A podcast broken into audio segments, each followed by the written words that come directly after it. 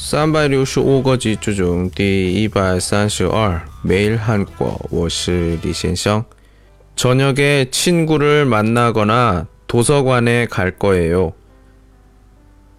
저녁에 친구를 만나거나 도서관에 갈 거예요.